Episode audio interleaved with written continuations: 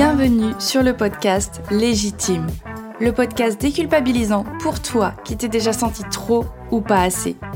Moi, c'est Clémentine, je suis coach confiance et estime de soi et je t'accompagne à reconnecter avec qui tu es, assumer ta personnalité et enfin te libérer du regard des autres. Mon objectif Que tu fasses péter tous tes verrous, que tu oses être toi et que tu ailles à fond vers la vie de tes rêves. Retrouve chaque semaine des conseils, des clés, des retours d'expérience pour booster ta confiance et comprendre enfin que tu as de la valeur et que tu es légitime. Alors, tu es prête? Bienvenue dans ce nouvel épisode et aujourd'hui j'avais envie de refocus un petit peu sur l'estime de soi. C'est quoi l'estime de soi? Parce que j'en ai parlé dans le tout premier épisode, mais c'était un épisode aussi dédié à la confiance en soi. Donc aujourd'hui j'ai envie d'aller un petit peu plus loin et au pire ça te fera un rappel sur ce que c'est. Avant que je commence, si le podcast te plaît, s'il t'apporte des choses, s'il te t'inspire, s'il te motive, s'il te pousse à l'action, je t'invite vraiment à me laisser une note et ou un commentaire sur ta plateforme d'écoute, ou même si tu viens me le dire sur Instagram, mais ça me fera très plaisir d'avoir ton retour euh, là-dessus. Donc je voulais refaire un épisode parce que estime de soi, c'est beaucoup trop souvent confondu par la confiance en soi, mais c'est tellement différent que tant pis, j'insiste. Je me répète, mais c'est pas grave, je pense que tu me pardonneras. Donc juste pour petit rappel, L'estime de soi, c'est un jugement de valeur, c'est une estimation. Est-ce que j'estime être une bonne personne? Est-ce que j'estime être une bonne maman? Est-ce que j'estime être une bonne salariée, une bonne entrepreneur, une bonne compagne, une bonne conjointe. Enfin, est-ce que mon corps est suffisamment euh, fit, mince, musclé, euh, gros? Enfin voilà, c'est vraiment une estimation de de ce que tu vois en tant que personne en fait. Que ce soit en termes de compétences ou de, caractère, de personnalité, de, d'identité, en fait. Et ce qui est un peu fourbe, en fait, avec l'estime de soi, c'est que pour un même manque d'estime de soi, on peut vraiment avoir d'une personne à une autre des comportements très très différents. Et parfois, c'est des comportements où tu te dirais, mais jamais elle, elle manque d'estime d'elle-même. Jamais. Au contraire, elle donne plutôt l'impression de se la péter grave. Mais en fait, tu découvriras que c'est pas parce qu'on donne l'impression d'être super sûr de soi, qu'on se kiffe de ouf, que c'est vraiment le cas. Je vais te donner mon exemple personnel. Je suis passée par plusieurs phases de manque d'estime de moi. Il y a eu des phases où effectivement je me suis dénigrée, je me suis dévalorisée, je me suis beaucoup comparée aux autres, à d'autres personnes que je connaissais ou que je connaissais pas. Parce que ma pote, elle était plus jolie, les garçons, ils s'intéressaient plus à elle et pas à moi, ou alors à des célébrités où tu te dis, bah regarde, elle, elle a tout, elle est belle, elle est intelligente, elle est musclée, enfin c'est... Voilà, j'ai eu cette période-là où je me suis beaucoup comparée, je me suis beaucoup dénigrée, et, là, c'était pas trop compliqué de savoir que j'avais une estime de moi un petit peu bancale. Parce que le manque d'estime de soi aussi, il faut bien comprendre que pour estimer si on est une bonne personne, si on a un corps euh, comme il faut, entre grosses guillemets, et eh ben c'est que tu te compares à quelque chose, c'est que tu te bases sur quelque chose. Et le truc, c'est que tu vas avoir ton idéal de ce que c'est justement une bonne personne, et tu vas avoir ta propre image. Et généralement, c'est là que ça coince, parce que tu vas dire Waouh, je suis bien bien loin de cet idéal-là. Et forcément que tu te dévalorises, que tu te sens pas bien, que tu te remets en question de ouf parce que tu te dis mais j'y arriverai jamais en fait. Je suis tellement loin de ce résultat, j'y arriverai jamais. Je pourrai jamais être comme ça en fait. Donc forcément c'est un petit peu démoralisant, on va pas se mentir. Je t'en parlerai après mais évidemment il y a des choses à faire par rapport à cet idéal. Après mon manque d'estime de moi, là où c'est un petit peu plus euh, fourbe entre guillemets, c'est que il s'est manifesté aussi d'une façon où j'avais envie qu'on me voie. En fait, à ce moment-là, j'avais besoin, j'avais envie d'être valorisée, j'avais envie d'être vue, j'avais envie d'être reconnue. Et du coup, je faisais tout pour être un petit peu au centre de l'attention. J'ai changé mon style vestimentaire. Alors attention, hein, c'est un style que j'aime, que j'aime et que j'aimais beaucoup, mais j'assumais qu'à moitié ce style vestimentaire parce que j'avais envie d'être comme ça, mais il y avait d'autres choses au fond de moi qui me bloquaient. Ces mêmes petites voix qui me disaient Non, mais attends, tu t'es pris pour qui pour t'habiller comme ça? T'as cru que t'avais euh, un corps mannequin?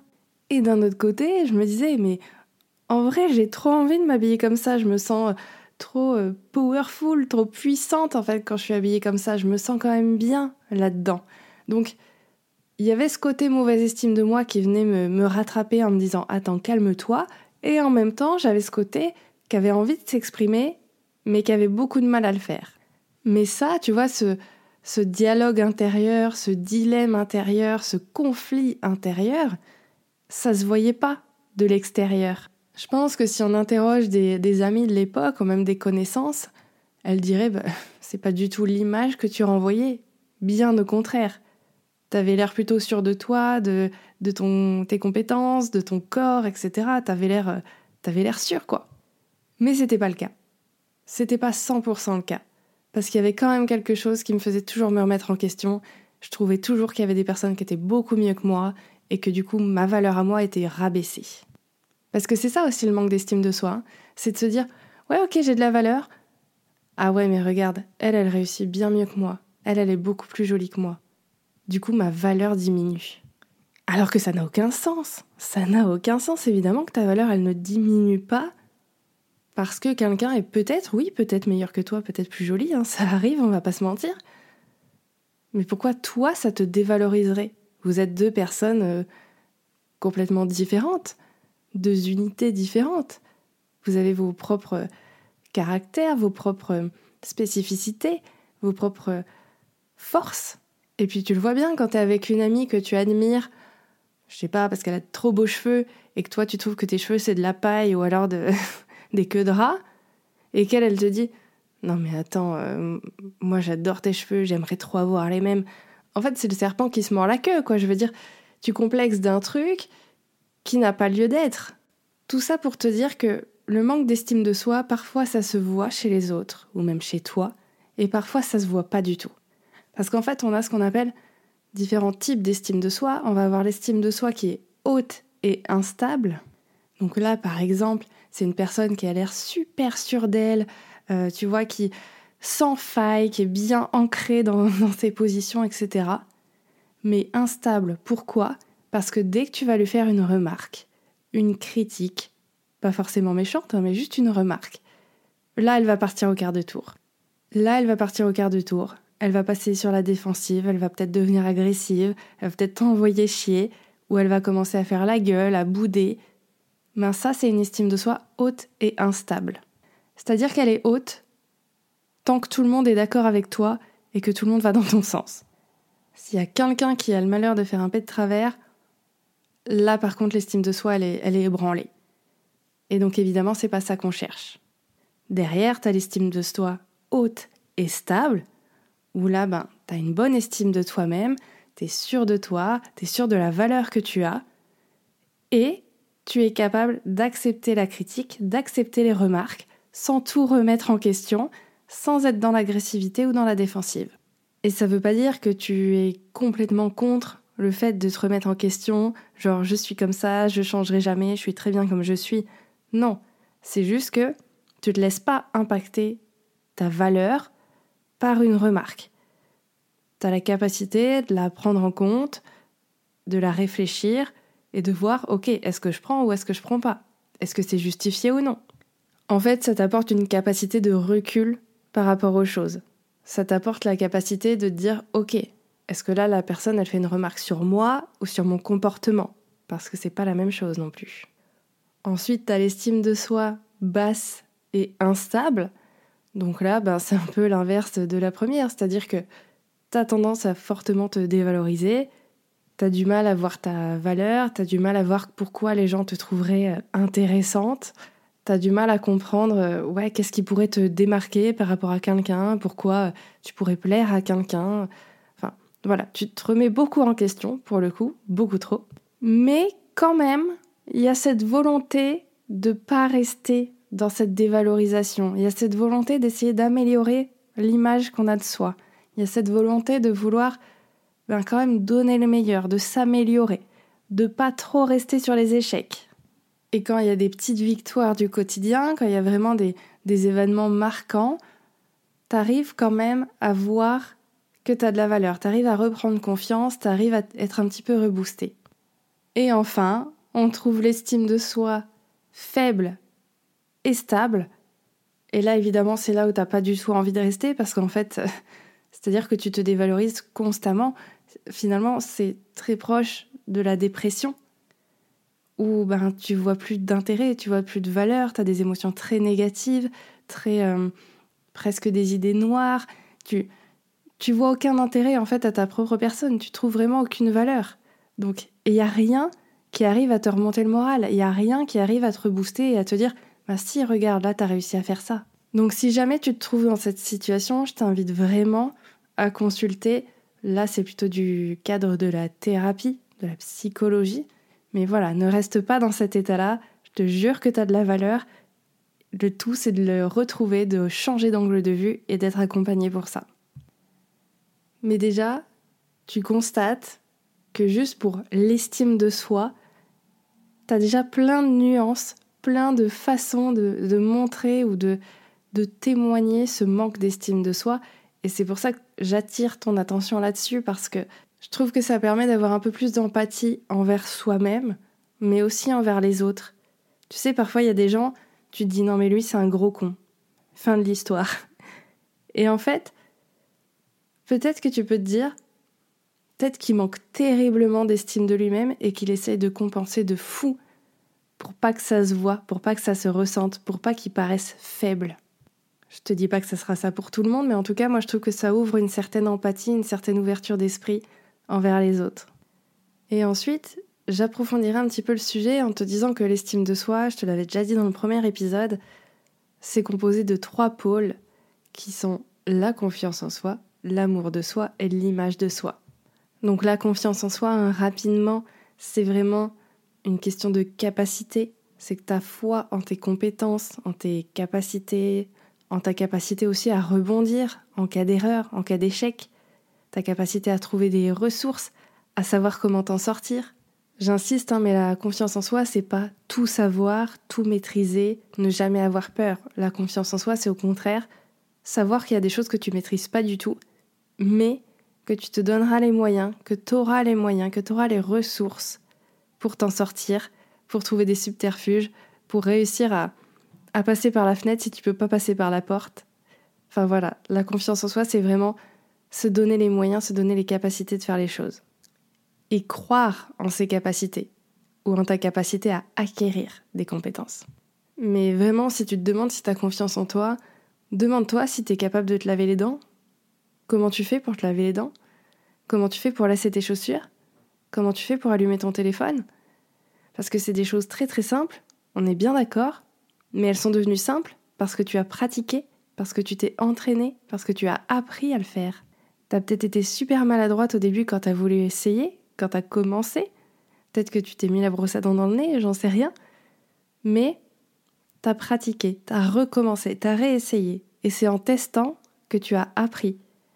Donc, dis-toi que quand quelque chose est facile pour toi, c'est pas parce que c'est simple, c'est parce que t'as appris à le rendre facile. Ensuite, l'amour de soi, c'est ta manière de t'accepter inconditionnellement, envers et contre tout. C'est faire attention à soi et aux soins que tu te portes. C'est t'accepter physiquement ou mentalement, peu importe la situation. T'acceptes tes petits complexes, tes parts d'ombre, tu sais, celles dont tu as honte ou que tu le culpabilises d'avoir. C'est vraiment le principe que tu retrouves avec tes amis, par exemple. Hein. Parce que même s'ils ont des manies qui t'agacent, ben tu continues à les aimer et de vouloir passer du temps avec eux. Ben pour toi, c'est pareil. Ça ne veut pas dire que tu dois jamais rien changer, mais c'est que quoi qu'il arrive, tu sauras accepter qui tu es.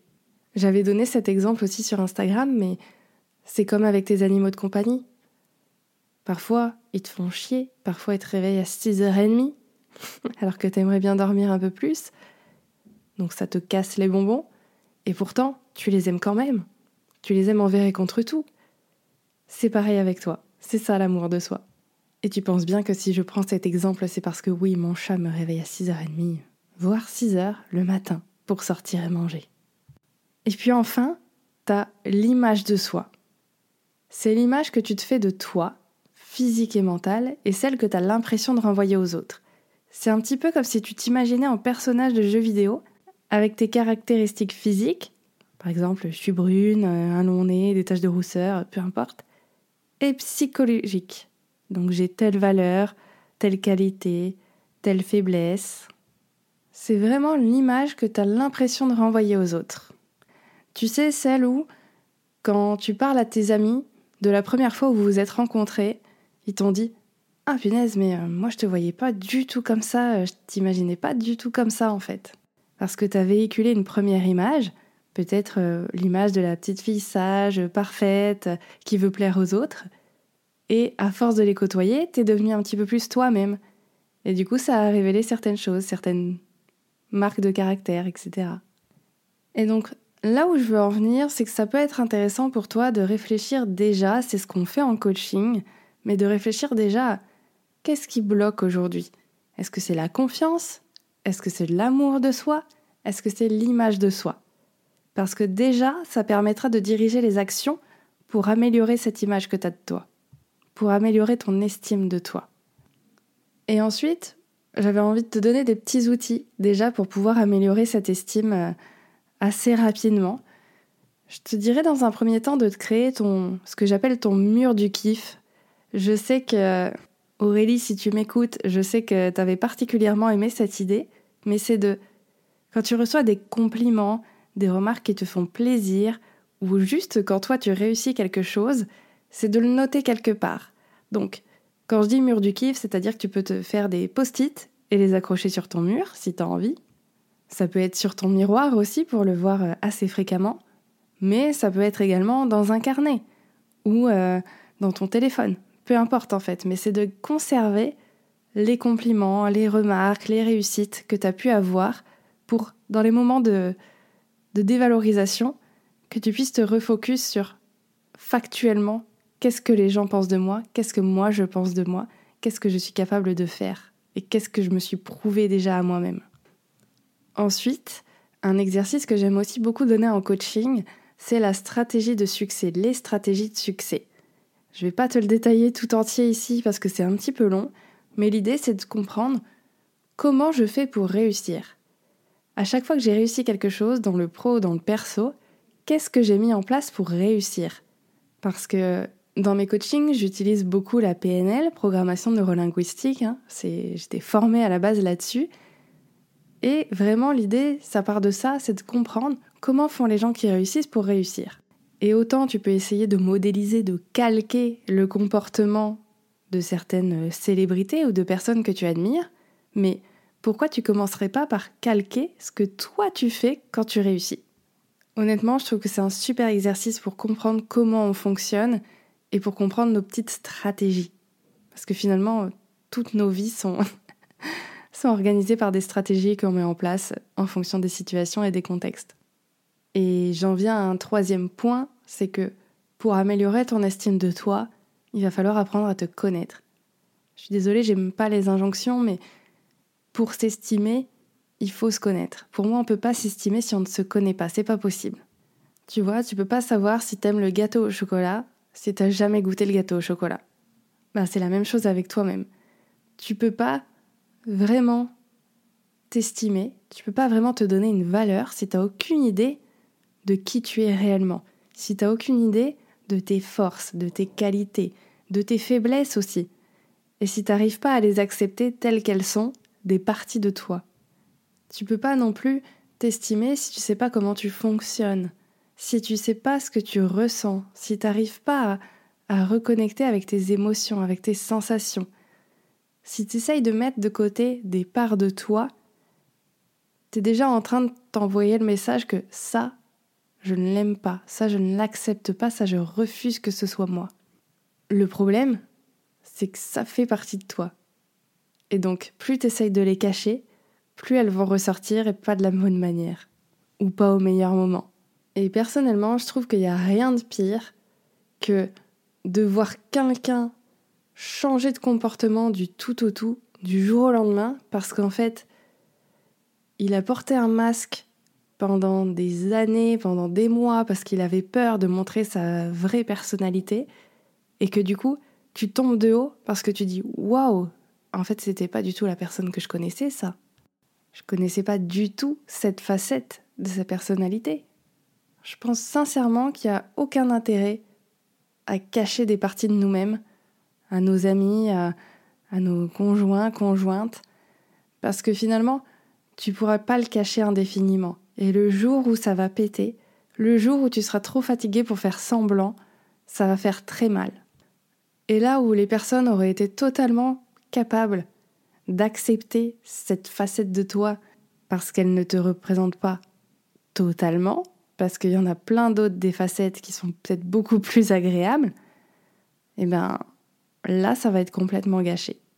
Donc une des meilleures choses, entre guillemets, pour euh, s'estimer, pour apprendre à s'aimer, c'est déjà de prendre conscience de ces, de ces parts qu'on essaye de cacher, d'essayer de comprendre pourquoi on essaye de les cacher, et derrière de commencer à les accepter petit à petit, commencer à voir qu'est-ce qu'elles peuvent nous apporter finalement de positif.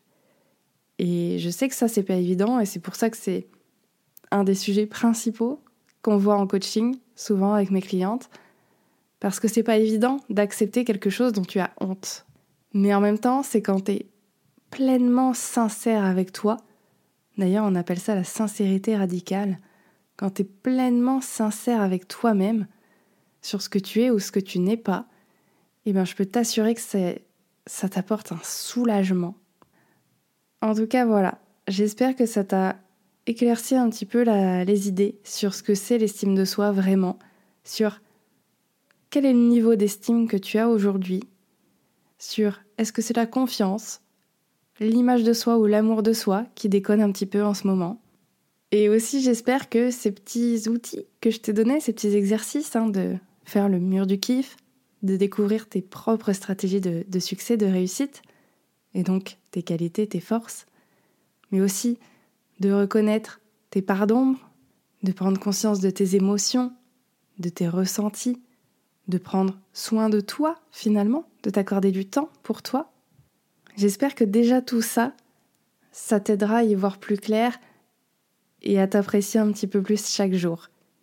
Et évidemment, si tu as trop de mal à le faire, si tu as encore trop de facilité à te dévaloriser, on peut en parler ensemble pendant un petit café, en visio, tranquillement, sans engagement, mais qui va peut-être permettre déjà de d'éclaircir les idées et de dégager des petites actions à mettre en place dès le départ.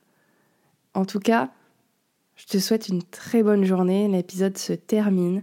S'il t'a plu, je t'invite à le partager autour de toi pour peut-être euh, éclairer aussi les idées de, de ton entourage. Et je te souhaite encore une bonne journée et je te dis à la semaine prochaine.